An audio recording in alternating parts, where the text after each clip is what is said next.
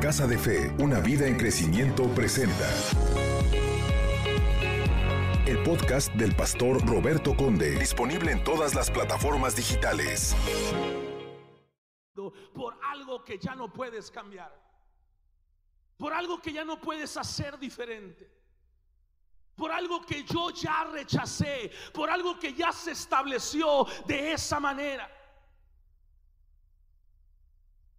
Cuando Dios se acerca a Samuel, no se acerca a un hombre que está llorando solo por Saúl. Aunque le pregunta por Saúl, la realidad es que Samuel está llorando por muchas otras cosas más. En el capítulo 8 del primero de Samuel, el verso 1 encuentro algo muy especial. Y la Biblia dice, cuando Samuel entró en años, Samuel es el juez del pueblo de Dios. Es la persona que Dios está usando para gobernar el pueblo del Señor. Es el hombre que establece los juicios a quien le llevan los problemas y él tiene que tomar decisiones y decidir quién tiene la razón y quién no la tiene y él es el que dice lo que se va a hacer y establece las leyes en el pueblo de Dios. Él es el gobernante del pueblo de Israel. Dios lo está usando para ser el gobernador y lo está haciendo muy bien. Porque Samuel es un hombre de Dios temeroso del Señor, está logrando cosas maravillosas en el pueblo. Pero la vida pasa y los años pasan. Y la Biblia dice que cuando entró en años, es decir, ya estaba anciano, no tenía la fuerza de antes, puso a sus hijos como gobernadores de Israel.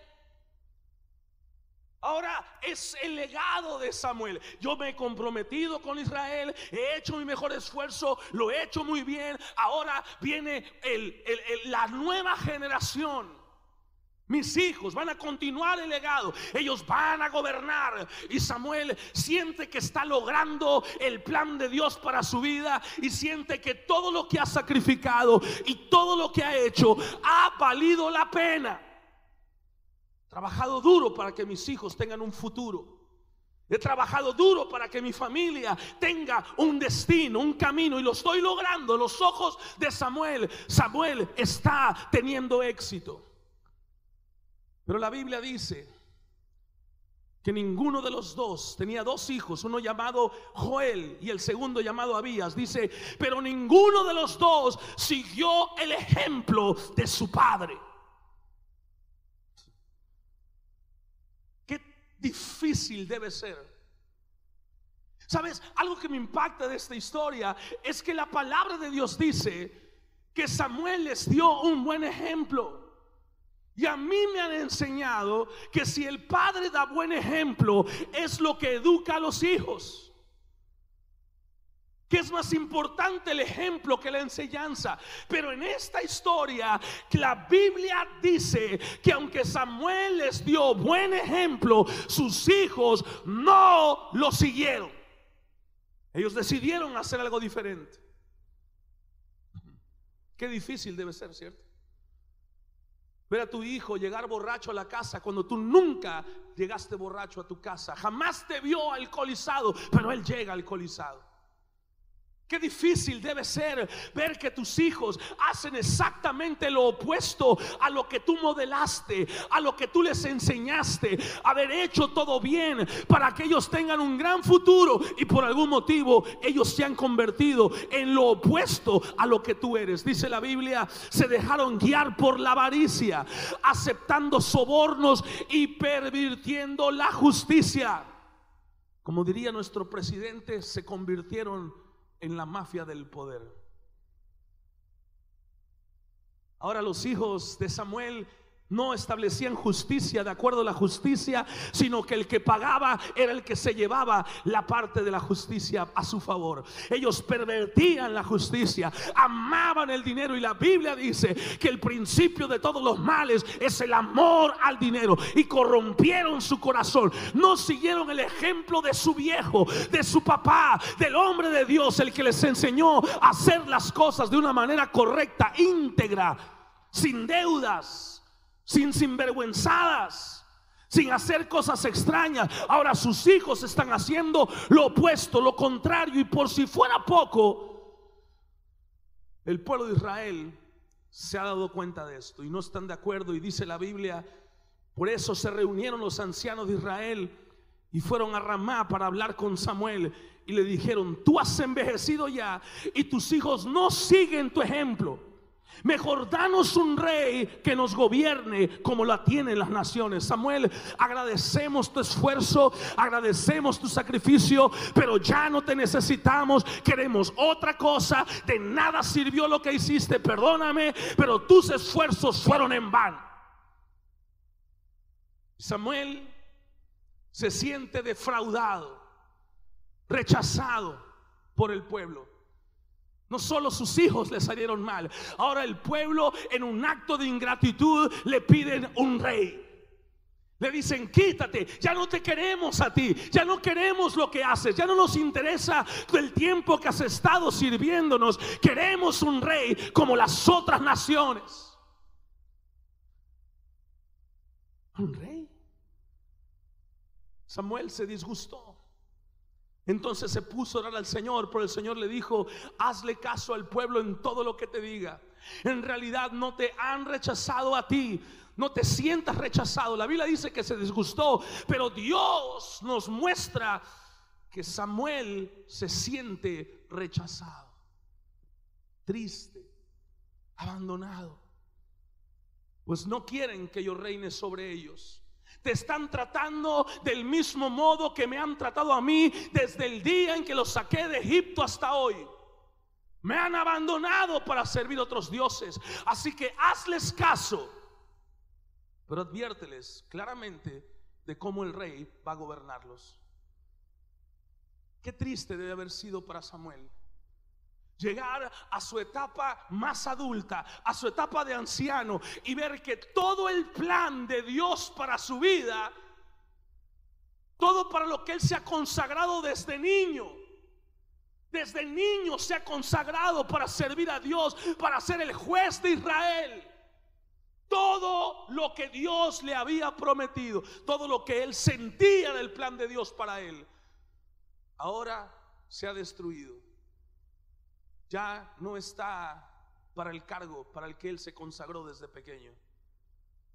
Ya no puede hacer lo que él quería hacer y está muy triste, pero Dios estaba con él. Dios lo dirigió y lo dirigió a establecer un rey. Él le dijo, Samuel, no te preocupes, yo te voy a usar para levantar un rey. Y entonces Dios le mostró a Saúl como rey de Israel. Oh, Saúl era alto, dice la Biblia, era guapo, era grandote, era fuerte, apellido conde de Tiapa. Dice la palabra del Señor que cuando Samuel vio a Saúl, dijo, oh, verdaderamente este es el rey de Israel. Tenía la pinta para ser rey, todo lo que había soñado. Y por segunda vez, ahora Samuel recupera la confianza y siente que avanza, siente que va hacia adelante, siente que a pesar de que sus hijos no continuaron el legado, Dios encontró otra forma para establecerlo, para levantarlo, para bendecirlo. Y Samuel ha recuperado su fe, ha recuperado su confianza, ha recuperado su ánimo. Él está feliz, pues se encontró un rey con el que va a establecer su legado en Israel. Gloria a Dios, habrá pensado Samuel. Pero un día, Saúl decide desobedecer a Dios. Y Dios le dice a Samuel, Samuel, Ve a visitar a Saúl y hazle saber que estoy arrepentido de haberlo puesto por rey de Israel. Y dice la Biblia que esa misma noche Samuel pasó toda la noche orando al Señor. ¿Qué será que oraba? ¿Sabe qué yo creo que oraba Samuel? La Biblia no lo dice. Pero quizás estaba pidiendo misericordia para Saúl.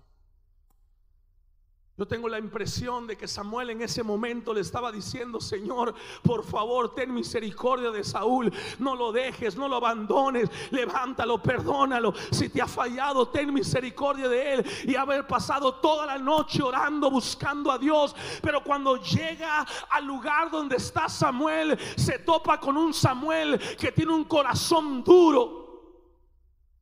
Un corazón entenebrecido un corazón terrible y la pregunta es, ¿qué puedo hacer cuando hay cosas en la vida que yo no puedo controlar? ¿Qué puedo hacer cuando mis hijos deciden hacer cosas que yo no puedo controlar? Cuando mi esposa o mi esposo decide hacer cosas que yo no puedo controlar. ¿Qué puedo hacer en ese momento?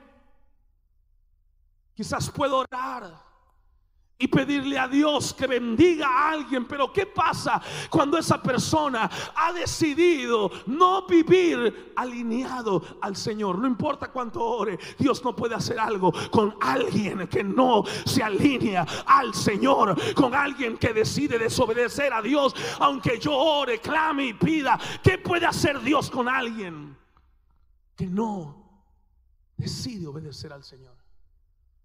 Decía el pastor Cash en una predicación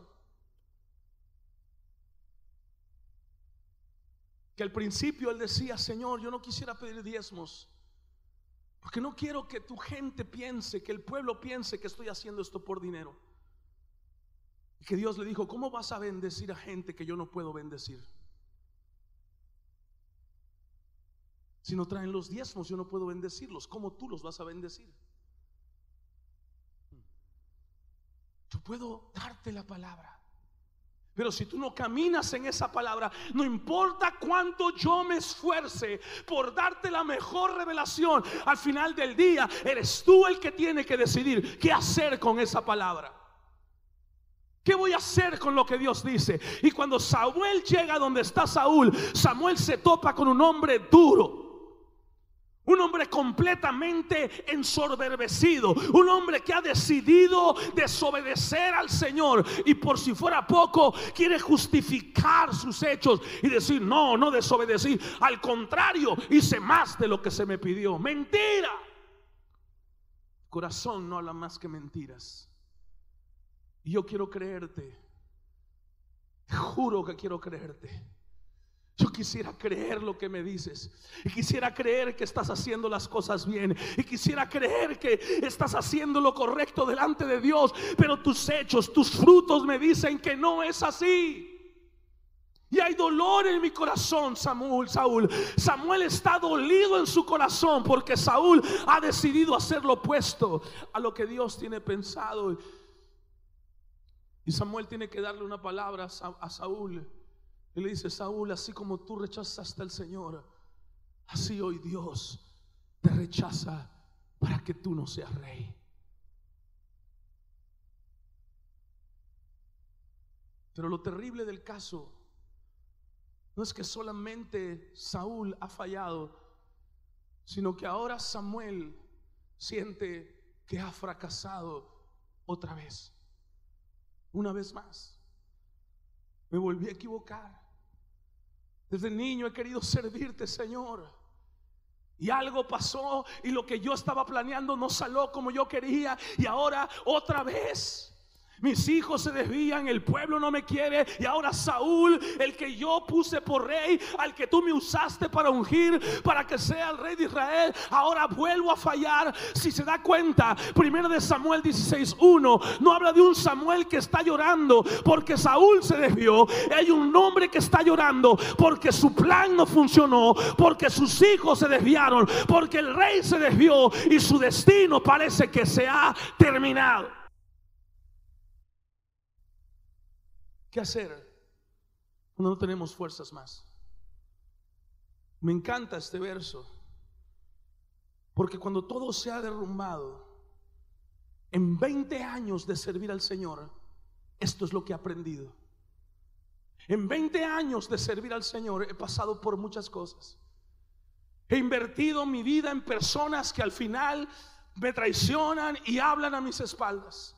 He creído en líderes y les he dado oportunidades que solo Dios a través de un servidor les ha dado. Y al final se les hace fácil darme la espalda y hablar en mi contra y tratar de destruir lo que Dios nos ha dado. En 20 años de caminar con el Señor he tenido demasiadas desilusiones en mi vida. Y hay una conclusión a la que llego en este tiempo de mi vida, a mis 45 años de edad, en 20 años de conocer al Señor, esta palabra. Porque cuando Dios le dice a Samuel, ¿cuánto tiempo vas a estar ahí? Dios le dice después, mejor llena de aceite tu cuerno y ponte en camino. Y esto es lo que he entendido de parte de Dios. En vez de estar ahí quejando, preocupado, deprimido, desanimado, usa ese tiempo para buscar a Dios, llenarte de Dios. ¿Sabes por qué?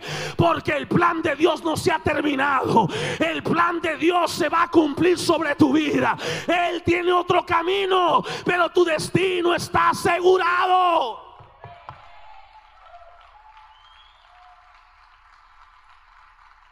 No, alguien tiene que darle gloria a Dios. Alguien tiene que darle gloria a Dios. Alguien tiene que darle gloria a Dios. Dile al que está a la par tuya, Dios lo va a hacer otra vez. Quizás se te rompió un camino, quizás se te rompió una forma, pero Dios abrirá camino nuevo en el desierto, traerá ríos en la soledad. Hay algo nuevo que Dios va a hacer. Así que llénate de Dios.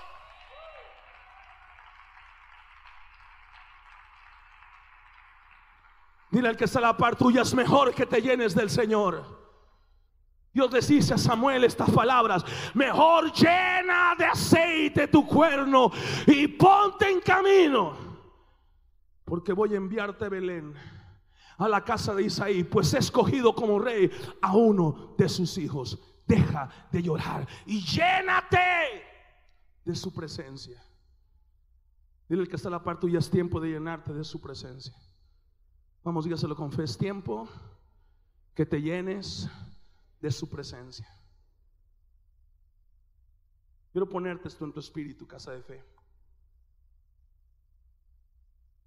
Porque en 20 años de caminar con el Señor, he descubierto esa historia del Señor. Hay cosas en la vida que nosotros planeamos, pero amados hermanos, la vida es difícil.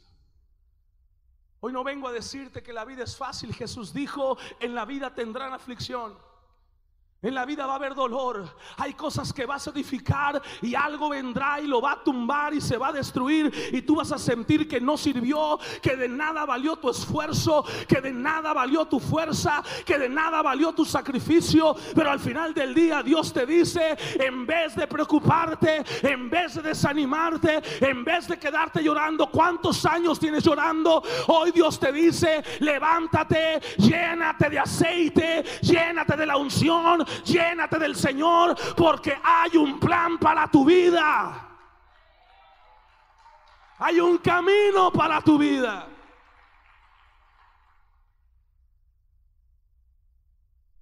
Entonces encuentro tres alimentos que todos necesitamos para caminar con el Señor. Tres alimentos que son importantes para caminar con Dios. Número uno, necesitas la palabra de Dios. Cuando estás desanimado, ¿qué tengo que hacer? ¿Qué hacer cuando siento que no puedo más? Necesitas palabra. En Mateo capítulo 4, el verso 2 dice la Biblia, y después de haber ayunado 40 días y 40 noches, entonces tuvo hambre. ¿Qué tuvo?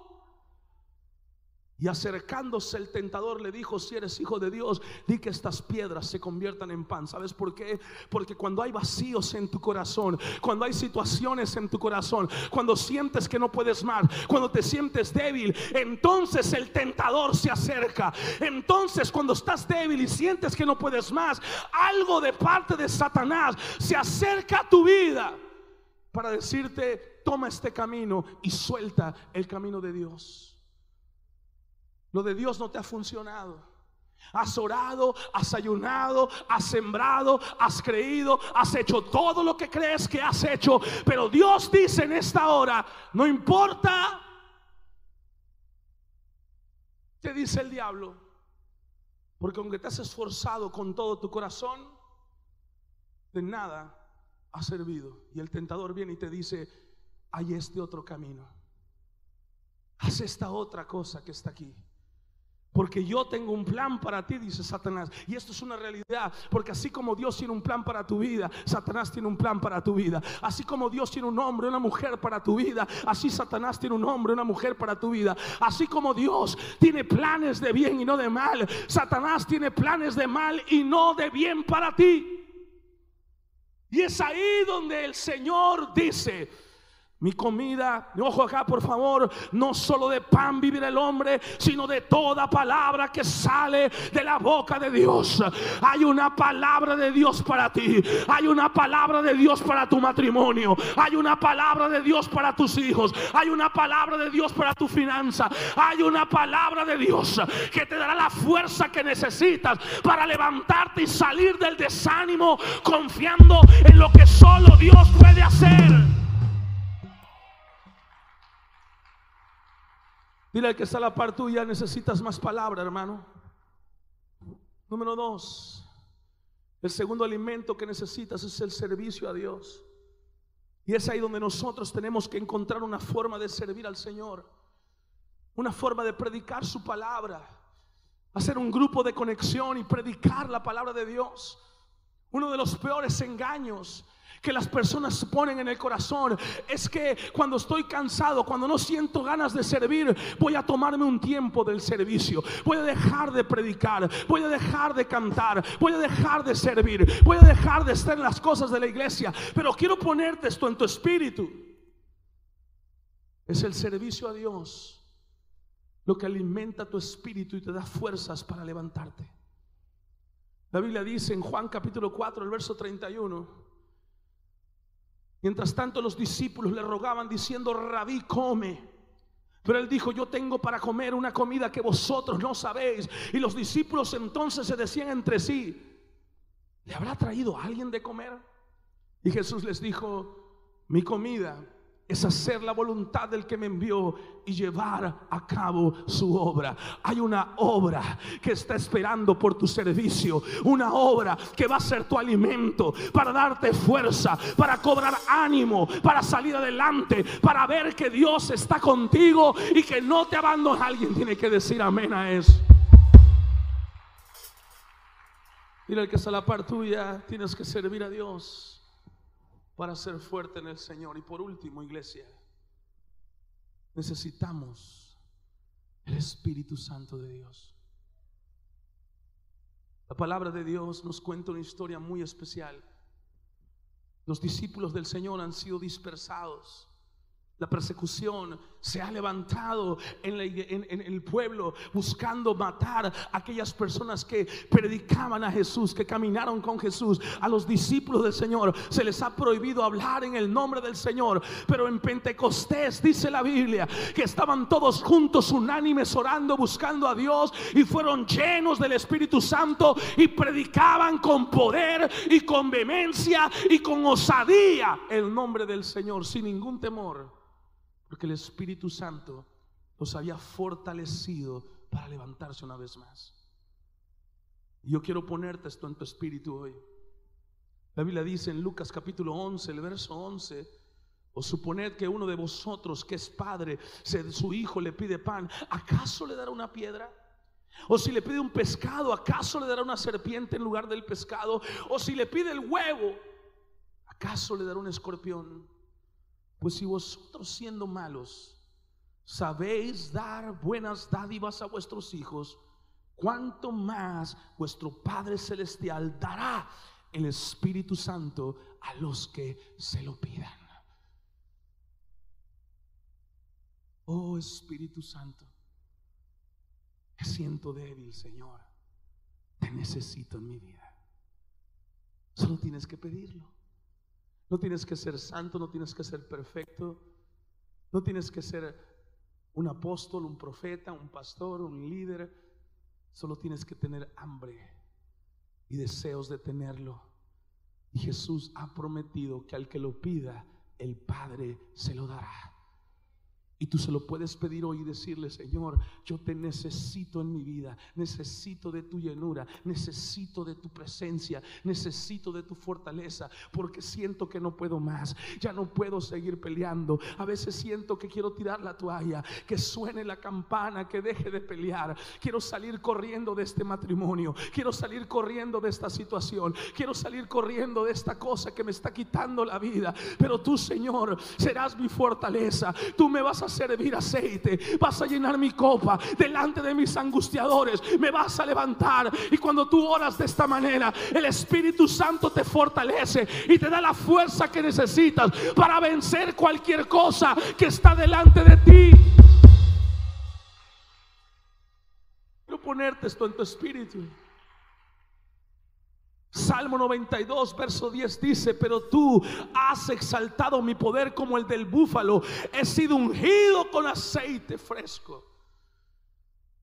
Y me encanta este verso en la Biblia porque me muestra lo que yo necesito en mi tiempo de desánimo, cuando siento que no puedo más. Y ahí encontramos a Jesús perseguido. Él ya siente que no puede más. Él quiere tirar la toalla. Literalmente se siente vacío, drenado. Él entra a huerto de Getsemaní y le dice, Padre, si puedes pasar esta copa de mí, pásala. Si me puedes quitar esto, quítalo. Pero que no sea y voluntad sino la tuya. Y entonces un ángel del cielo, dice la Biblia, bajó para fortalecerlo. Y Jesús fue fortalecido para vencer lo que tenía delante de él. Y yo te vengo a decir en el nombre de Jesús de Nazaret que quizás Dios no te saque de donde estás, pero te dará la fuerza para vencer, te dará la unción para vencer, te dará la provisión para salir adelante. Alguien me está escuchando en esta hora. Dios me dice que yo te diga, prepárate, sé fuerte y valiente, porque tú vas a vencer lo que te quiere vencer hoy.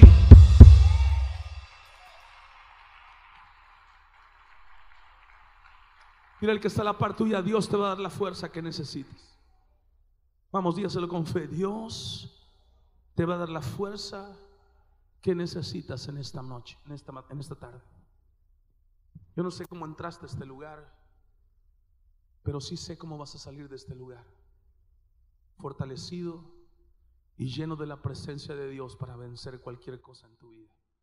¿Alguien lo puede creer conmigo en el nombre de Jesús?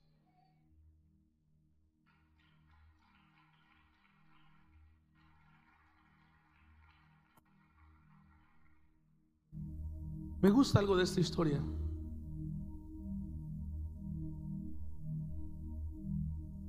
Me gusta que Dios es quien se acerca a Samuel. Samuel solo está llorando. Pareciera que no está orando. Porque la Biblia no lo dice así. La Biblia dice que él oró cuando Dios le dijo que estaba arrepentido de haber puesto a Samuel y dice que pasó toda la noche orando por Samuel, por Saúl, perdón. Cuando Dios le dijo a Samuel, Saúl, eh, que él, Dios le dijo, me arrepiento de haber puesto a Saúl por rey, Samuel pasó toda la noche orando al Señor. Pero ahora Samuel no está orando. Samuel solo está llorando. Angustiado. Llorando por Saúl. Por Saúl, por sus hijos y por su llamado. Él está llorando porque Saúl hizo lo que hizo. Él ya no está al frente.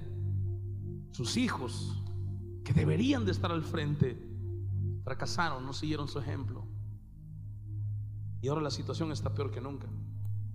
Porque al menos antes, pues, Él era el juez de Israel. Él podía hacer algo al respecto, pero ahora no puede hacer nada. Es más, no puede ni visitar Israel porque Saúl pudiese matarlo si quisiera. Samuel llora que siente que no puede hacer nada para arreglar lo que está pasando. Él quiere hacer algo, él se da cuenta, las cosas no están bien. Este cáncer avanza y no puedo hacer nada para bajarlo. Mi situación económica no cambia, al contrario, cada vez se pone peor. Mi matrimonio cada vez está más difícil, no puedo controlar lo que hace mi esposo, lo que hace mi esposa. Mis hijos cada vez están más alejados de Dios y no importa cuánto me esfuerce, pareciera que no logro hacer que entiendan lo que está pasando. Samuel no está orando, Samuel está llorando, deprimido, desanimado, sin fuerza, queriendo que la campana se escuche para él dejar de pelear. Él ya no puede más. Pero me encanta que Dios se acerca a él y le hace una pregunta muy sencilla, ¿hasta cuándo vas a llorar? ¿Hasta cuándo vas a seguir así? Esto me dice que el deseo del corazón de Dios es que te levantes. Que lo que sea que estás pasando hoy, Dios no quiere que sea para siempre. Que debe haber un momento en el que Dios quiere que salgas de la depresión, que salgas del desánimo, que recuperes tu fortaleza. Ahora Samuel es un hombre quebrantado, llorando, desanimado, pensando en que todo lo que había logrado ahora le salió mal. Y Dios le habla al corazón y le dice, llena tu aceite una vez más. Y esto es lo que entiendo que tengo que hacer. Tengo que llenar mi aceite. Tengo que llenar lo que está vacío. Samuel Tienes que levantarte una vez más. Y tienes que levantarte una vez más y fortalecerte una vez más porque tu espíritu está vacío, pero Dios lo quiere llenar. Porque la vida es dura, por eso el espíritu se vacía.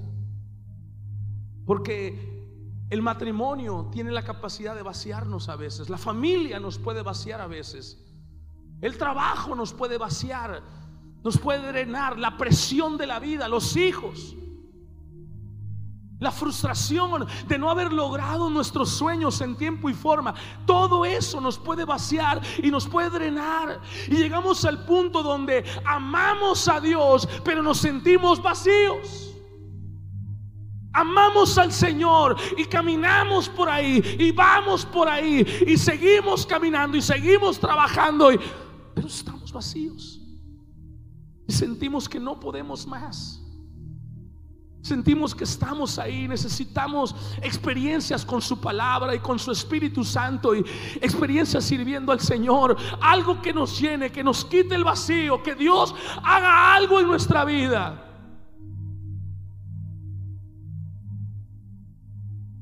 Dios le dice, Samuel, te tienes que levantar. Deja de llorar. Ya no sigas así. Y te vas a levantar, hijo. Porque sabes qué? Tengo un David para ti. David está en camino. Y yo sé que estás triste por tus hijos. Y sé que estás triste por Saúl. Pero te tengo una buena noticia. Hay un David que va a hacer todo lo que yo quiera que haga. Hay un David que va a levantarse en medio de mi pueblo y va a las tribus. Israel será un solo pueblo. Y sabes una cosa, Él va a ser el Mesías, la figura del que un día va a ser el redentor del mundo. Pero no solamente eso, le voy a dar una nieta que se va a llamar María. Y esa María va a tener un hijo llamado Jesús. Y cuando ese hijo llamado Jesús se camine en esta tierra, van a decir, ese es Jesús, hijo de David, el que Samuel levantó, el que Samuel ungió, el que Samuel bendijo, el que Samuel escogió. Samuel, te tienes que levantar porque lo mejor de Dios está por venir. No te puedes quedar aquí, no te puedes quedar ahí, no te puedes hundir en la depresión. Levántate en ánimo porque lo mejor de Dios está por venir.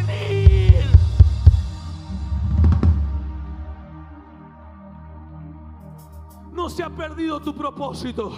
No se ha perdido tu llamado. No se ha perdido el plan de Dios para tu vida. Al contrario, lo mejor de Dios va a venir a tu vida. No es como tú pensabas. No es de la forma que tú creías. Pero Dios, pero Dios, pero Dios no se ha olvidado de ti, no se ha olvidado de tu oración, no se olvidó de tu servicio.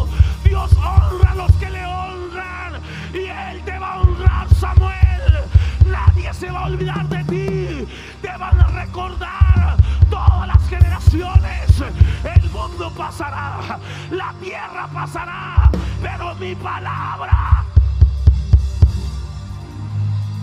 no pasará. Y se va a predicar de ti, Samuel. Se va a predicar de ti. Nada se ha perdido. Levántate.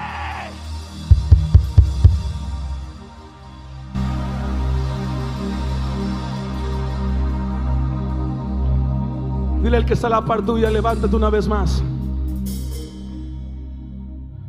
Porque lo mejor de Dios está por venir a tu vida. ¿Alguien lo puede creer conmigo en el nombre de Jesús? Yo quiero que te pongas de pie, por favor, en esta hora. Aleluya. Uh. No va a ser lo que tú pensabas. No es con la persona que tú creías. Pero Dios te va a dar una familia. No es de la forma en que tú pensabas. Pero Dios va a levantar a tus hijos. No es el camino que tú pensabas. Pero Dios va a prosperar tu vida. Porque Dios no se olvida de ti. No se olvida de tus oraciones ni de tus ayunos. Hay cosas que tú no puedes controlar. Pero Dios dice en su palabra, yo encontraré la forma que recuperes lo perdido. Yo encontraré la forma de darte tu bendición. Tu palabra se va a cumplir. Yo te dije, Samuel, que tú serías el profeta. Que iba a decir que rey sería sobre Israel. Y esa palabra se va a cumplir. Y aunque hayas perdido cosas en tu vida, por un camino vienen tus enemigos. Pero Dios tiene siete caminos. Siete caminos más. Oh my God, siete caminos más para levantarte, siete caminos más para bendecirte. Oh, el Señor te dice en esta hora: Yo te mostraré cosas grandes y ocultas que no conoces. Lo que no conoces te lo voy a mostrar. Hay una bendición que no conoces. Hay una gracia que no conoces. Hay una puerta que no conoces. Hay un camino Aunque lo que conozcas se ha destruido, lo que no conoces te va a levantar. Oh, alguien tiene que tener fe. Alguien tiene que tener fe conmigo en esta hora. Todas las cosas vienen a bien a los que aman a Dios. Se va el desánimo, se te va la depresión en el nombre de Jesús. Levanta tus ojos y mira. La bendición viene de